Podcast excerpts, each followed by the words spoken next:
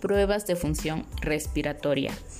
Las pruebas de función respiratoria tienen aplicación clínica rutinaria en la práctica de la neumología. Son de utilidad en el diagnóstico de enfermedades respiratorias. Van a permitir evaluar la respuesta a tratamientos, así como vigilar la progresión funcional y tienen además utilidad en la valoración del riesgo periomeratorio y en el diagnóstico de diversas enfermedades. Existen diversas pruebas de función respiratoria. Serán realizadas con diferentes propósitos. Por ejemplo, tenemos la espirometría. Esta es prueba esta es una prueba más accesible y producible para evaluar la mecánica de la respiración. Puede medir la cantidad de aire que una persona es capaz de inhalar y exhalar de una manera forzada en función del tiempo lo que va a depender del calibre de los bronquios, las propiedades elásticas del tórax y de los pulmones, así como la integridad de los músculos respiratorios. Las principales mediciones de la misma son la capacidad vital forzada, el volumen respiratorio forzado en el primer segundo. La capacidad vital forzada es el mayor volumen de aire. Este va a ser medido en litros, que se puede exhalar por la boca con máximo esfuerzo después de una inspiración máxima. La espirometría es el estándar de oro, por así decirlo, para medir la obstrucción bronquial, por lo tanto, es de utilidad en el diagnóstico y seguimiento de diversas enfermedades respiratorias, como el asma o la enfermedad obstructiva crónica, mejor conocida como EPOC. Existen algunas contraindicaciones relativas para la realización de la espirometría, dentro de las que se incluyen enfermedades cardiovascular aguda o descompensada, infarto agudo al miocardio, insuficiencia cardíaca, enfermedades cerebrovasculares, entre otras. La pletismografía corporal es una prueba. Esta se va a caracterizar por la considerada por ser considerada como el estándar de referencia para la medición absoluta de los volúmenes pulmonares, ya que se va a medir el volumen total del gas intratorácico, es decir, se mide el volumen de aire en el tórax, esté o no esté en contacto con la vía aérea. Por ejemplo, el aire atrapado en vulvas enfisematosas. La medición de volúmenes y capacidades pulmonares es indispensable en condiciones específicas que requieren de un diagnóstico fisiológico correcto. Estas condiciones van a incluir medición de gas atrapado o atrapamiento aéreo, establecer el diagnóstico de alteración restrictiva, establecer el diagnóstico de alteración mixta, valoración de riesgo quirúrgico, evaluación de incapacidad laboral, cuantificación del espacio aéreo no ventilado. La difusión pulmonar de monóxido de carbono con respiración única es una prueba de intercambio gaseoso que va a permitir evaluar el proceso de transferencia de oxígeno desde el gas alveolar hasta su unión con la hemoglobina contenida en los glóbulos rojos. El oxígeno deberá cruzar la pared alveolar, la pared capilar, el plasma, la membrana del eritrocito y finalmente unirse a la hemoglobina la cantidad de oxígeno que puede ser transferido del gas alveolar hasta su unión con la hemoglobina va a estar determinado por tres factores principales. Número uno, el área de la membrana alveolo-capilar. Número dos, el grosor de la misma y número 3, el gradiente de la presión de oxígeno entre el gas alveolar y la sangre venosa. La caminata de 6 minutos es una prueba de ejercicio que mide la distancia que un individuo puede caminar tan rápido como le sea posible. Esto es una superficie plana y dura. Será durante un periodo de 6 minutos. El objetivo de esta prueba es analizar los efectos del tratamiento sobre la capacidad del ejercicio. Además, permite evaluar el estatus del paciente con diversas enfermedades. Otras pruebas de función respiratoria es la medición de la presión inspiratoria y expiratoria máximas. Son pruebas bien toleradas y relativamente fáciles de realizar. Van a permitir estimar función neuromuscular del diafragma, así como los músculos abdominales, intercostales y accesorios. En términos más entendibles, la presión inspiratoria estima la fuerza de músculos inspiratorios y la presión expiratoria la de los músculos abdominales e intercostales.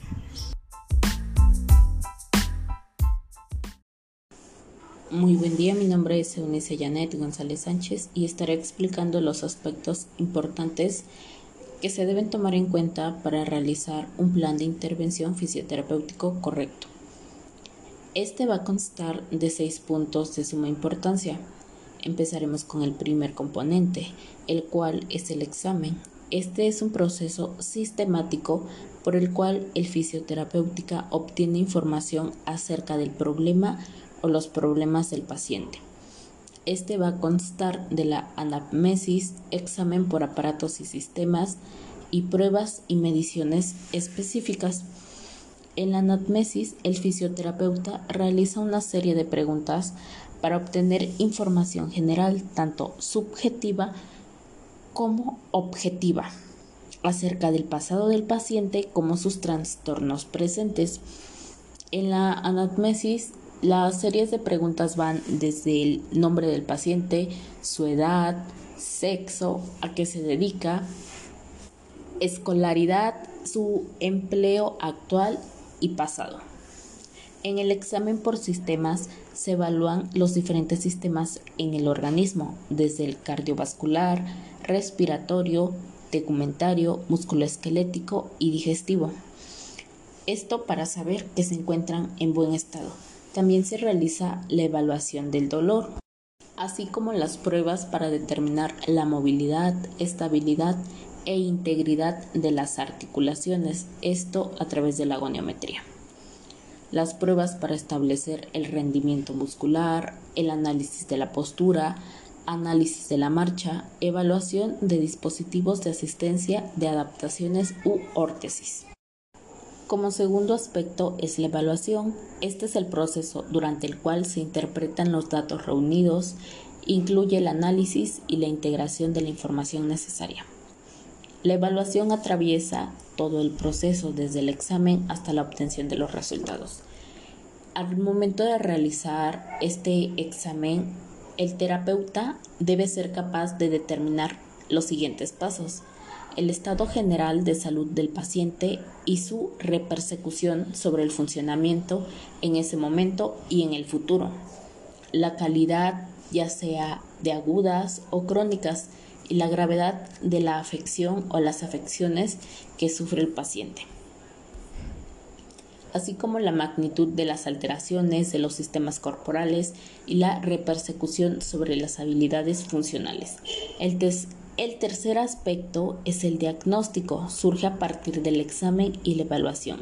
Este identifica las disfunciones que orientan la intervención, signos y síntomas, deficiencias y limitaciones funcionales. En el diagnóstico existe el proceso diagnóstico.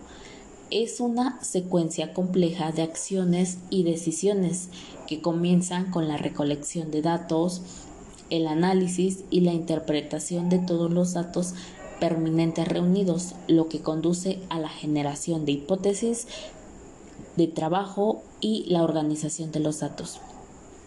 Está también la categoría diagnóstica. En esta los fisioterapeutas desarrollan recientemente un sistema de clasificación, lo cual es útil para definir la base de los conocimientos y el alcance de la práctica en la fisioterapia. Como, cuarto aspecto es el pronóstico y el plan de atención que consta de la descripción del tratamiento, objetivos previos y resultados esperados, la frecuencia y duración de las intervenciones y planes del alta.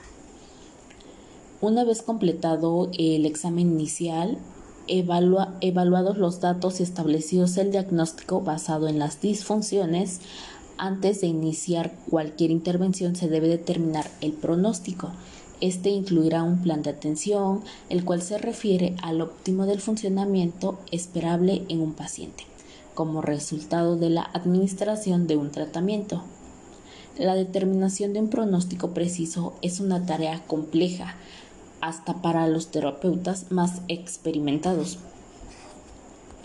Cuanto más complejos son los problemas del paciente, más difícil es proyectar el nivel óptimo de funcionamiento, en particular al comienzo del tratamiento.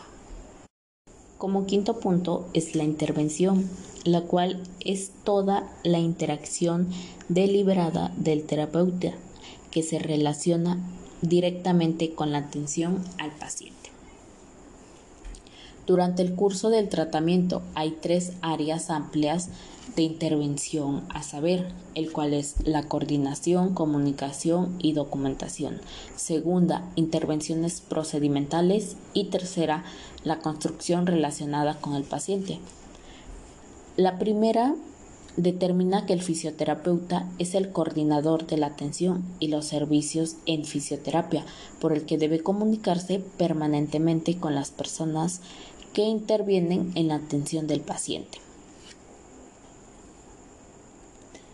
Como segunda, la intervención instrumental o de procedimiento pertenece a la categoría de los procedimientos específicos utilizados durante el tratamiento. Y por último, los fisioterapéuticas perciben a ellos mismos como educadores, facilitadores de cambios y motivadores de los pacientes. Es necesario que la educación de los pacientes abarca los tres dominios de aprendizaje, los dominios cognitivos, afectivo y psicomotor. Y por último tenemos los resultados. Los resultados se controlan desde principio hasta fin. La planificación de la alta comienza en una fase temprana del proceso de rehabilitación. Los criterios del alta se identifican en el plan de atención.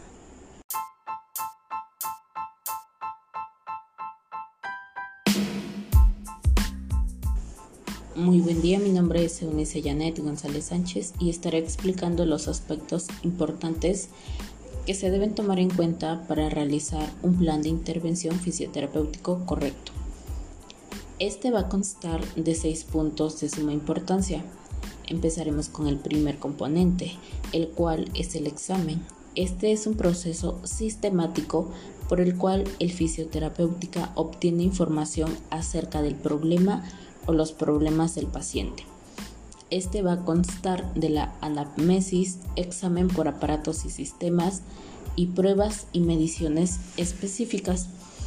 En la anamnesis, el fisioterapeuta realiza una serie de preguntas para obtener información general, tanto subjetiva como objetiva, acerca del pasado del paciente como sus trastornos presentes.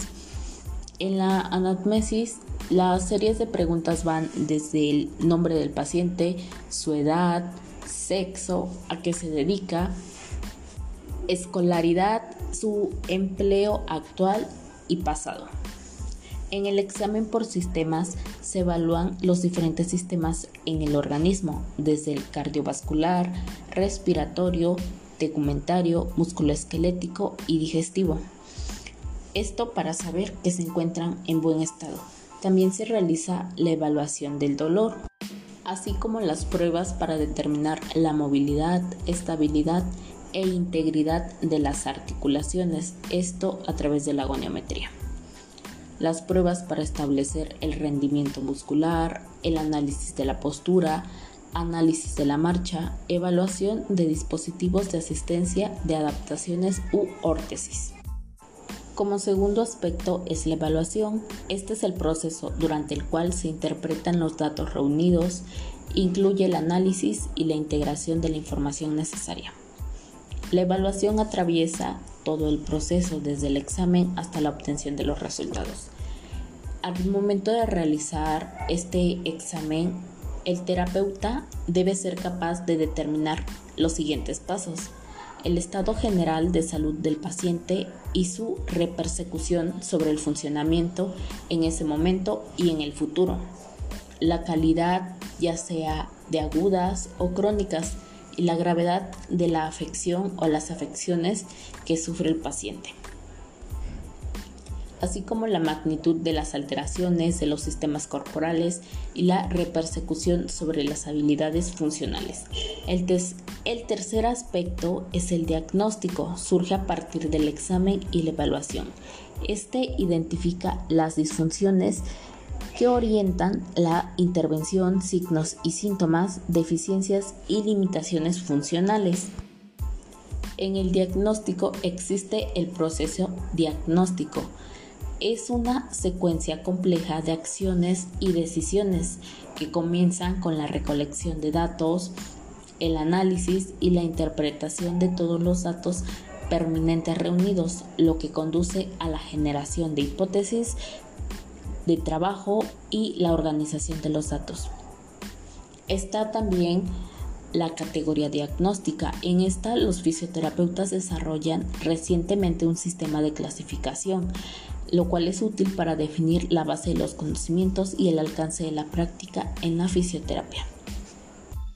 Como, cuarto aspecto es el pronóstico y el plan de atención que consta de la descripción del tratamiento, objetivos previos y resultados esperados, la frecuencia y duración de las intervenciones y planes del alta. Una vez completado el examen inicial, evaluados los datos y establecidos el diagnóstico basado en las disfunciones, antes de iniciar cualquier intervención se debe determinar el pronóstico. Este incluirá un plan de atención, el cual se refiere al óptimo del funcionamiento esperable en un paciente, como resultado de la administración de un tratamiento. La determinación de un pronóstico preciso es una tarea compleja, hasta para los terapeutas más experimentados. Cuanto más complejos son los problemas del paciente, más difícil es proyectar el nivel óptimo de funcionamiento, en particular al comienzo del tratamiento. Como quinto punto es la intervención, la cual es toda la interacción deliberada del terapeuta que se relaciona directamente con la atención al paciente. Durante el curso del tratamiento hay tres áreas amplias de intervención a saber, el cual es la coordinación, comunicación y documentación. Segunda, intervenciones procedimentales y tercera, la construcción relacionada con el paciente. La primera determina que el fisioterapeuta es el coordinador de la atención y los servicios en fisioterapia, por el que debe comunicarse permanentemente con las personas que intervienen en la atención del paciente. Como segunda, la intervención instrumental o de procedimiento pertenece a la categoría de los procedimientos específicos utilizados durante el tratamiento. Y por último, los fisioterapéuticas perciben a ellos mismos como educadores, facilitadores de cambios y motivadores de los pacientes. Es necesario que la educación de los pacientes abarca los tres dominios de aprendizaje, los dominios cognitivos, afectivo y psicomotor. Y por último tenemos los resultados. Los resultados se controlan desde principio hasta fin. La planificación de la alta comienza en una fase temprana del proceso de rehabilitación. Los criterios del alta se identifican en el plan de atención.